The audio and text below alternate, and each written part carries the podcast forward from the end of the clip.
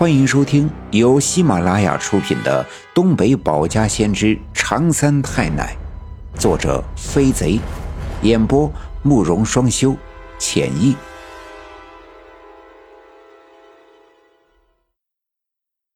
第二百二十八章：加工厂开工临在即，白日梦火患断残生。尽管刘老七家的母驴长得又丑。他的体型又不能干重活他却一直老实温顺，所以刘老七啊才特别的疼爱他。但这次却大大的出乎了刘老七的意料之外，这让我爸爸和刘老七都想起了上次在那场冰封了的刘家镇的冰雨里，大母驴半夜呀也是这样的挣断了缰绳，跑到了院子里，结果被冻成了冰雕。当时。他也是站在院子里，头向前伸，冲着院门的方向，好像是看到了什么。这次的情况与上次是如出一辙。难道这头老实的大母驴真的在半夜里看到了什么，才挣断了缰绳冲出来的？可看到的到底是什么呢？正在大家伙儿一脸疑惑的时候。我走到了大母驴的面前，伸手摸了摸它脸上的皮毛。它低着头，喉咙里发出了呜呜的声音，样子十分的悲哀。爸爸和刘老七还挺纳闷到底他看到了什么，才会让他有如此反常的表现。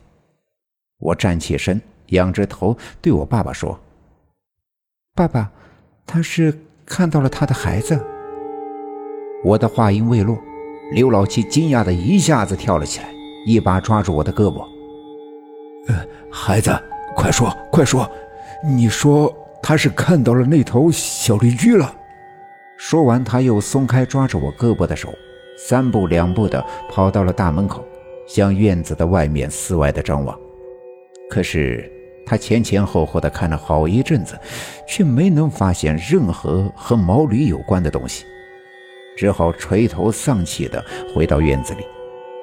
我爸爸蹲下身子，双手捧着我的肩膀，问我：“孩子，你真的看到小毛驴了？它在哪儿呀？”我摇摇头：“小毛驴半夜的时候来了，现在已经走了。”我爸爸皱起眉头，若有所思。老七家的毛驴乖巧老实。也的确，只有看到他的孩子，才会如此的激动，如此的反常。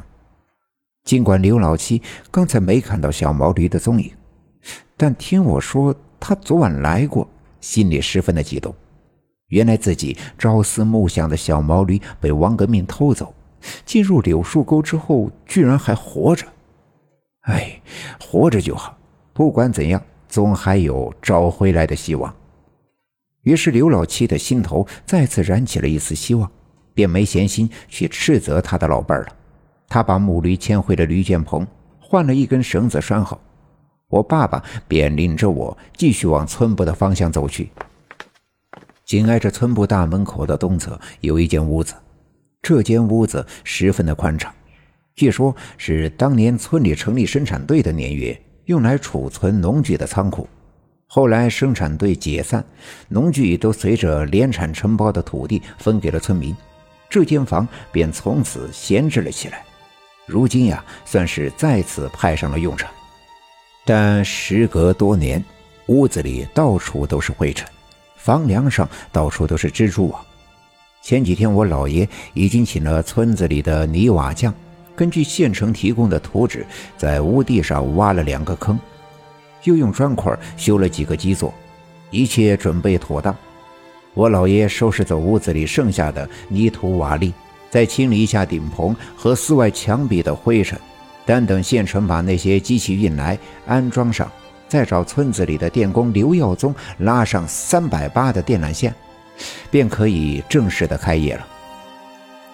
我爸爸让我独自在村部的院子里玩耍，他挽起了袖子，帮我老爷收拾屋子。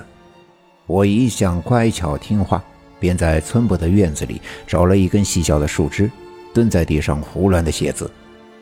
开学上一年级要等八月才行，前阵子妈妈说带我去跟着一年级的学生做旁听，但因为村子里发生了那些诡异离奇的事情，也听奶奶说这些事情或多或少呀都和我命里注定有关，便把我上学跟着旁听的事呀放到了一边。但妈妈是老师，自然有很多便利条件。晚上在家没事的时候呀，就教我认识了很多的字，读了很多的书。所以在五六岁的时候，我就能够偷偷的看爸爸的那些武侠小说了，比如《洪武剑侠图》《笑傲江湖》等等。这书看多了，字认识的呀是越来越多，也十分的喜欢写字。所以，即便是无聊的玩耍，也是在地上用树枝写字来玩。赵村长从村部的办公室走了出来。见我独自在院子里默默的玩，便悄悄地走到我的身后，看着我写的字。我听到身后有人声，扭过脸抬头看他，他笑了，弯下腰把我抱了起来，说道：“哎呦，你这字儿呀写的不错呀！你爸爸呢？怎么就你自己在这玩呀？”我从他的怀里挣脱，尽管我知道他挺喜欢我，但我并不喜欢被人抱着。他顺势把我放在地上，我对他说。我爸爸帮我姥爷干活呢，我就自己在这玩。赵村长伸手摸了摸我的头，在裤子的口袋里拿出五毛钱递给我：“去，去小卖店自己买点好吃的。”